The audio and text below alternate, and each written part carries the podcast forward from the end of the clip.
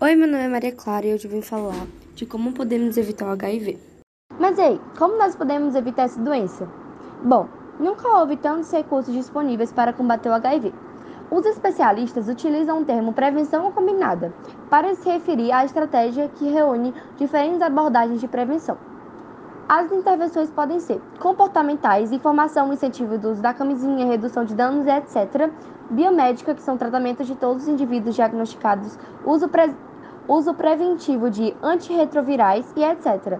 E também estruturais, enfrentamento do preconceito, combate à violência sexual, garantia de direitos humanos e etc. Bom, gente, meu nome é Sara e eu vou falar sobre como evitar o HIV e como o vírus surge. Como o vírus surge? O HIV é um retrovírus da subfamília dos lentiviridae, que se propaga por meio de certos fluidos corporais, sangue, leite materno, sêmen e líquidos secretados durante o sexo. Ele ataca as células, as células TCD4, um tipo de linfócito, glóbulo branco, que ajuda a proteger o organismo de doenças, como evitar o HIV. Nunca houve tantos recursos disponíveis para combater o HIV. Especi... Os especialistas utilizam o termo prevenção combinada para se referir à estratégia que reúne diferentes abordagens de prevenção.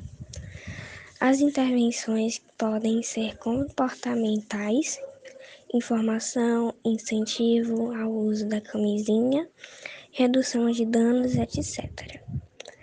Biomédicas, tratamento de todos os indivíduos diagnosticados, uso preventivo de antirretrovirais, etc.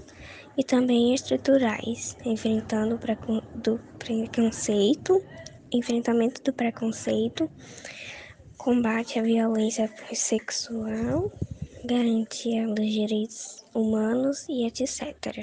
Vocês sabiam que quase 68% dos infectados pelo vírus da HIV são homens e 32% são mulheres? No sexo masculino, 49,6% dos casos estão entre brancos e 49,4% estão entre pretos e pardos.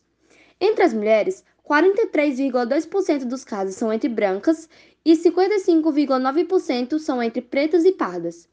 A faixa etária é que na maioria, a maioria, 52,5% dos novos casos ocorrem em indivíduos de 20 a 34 anos.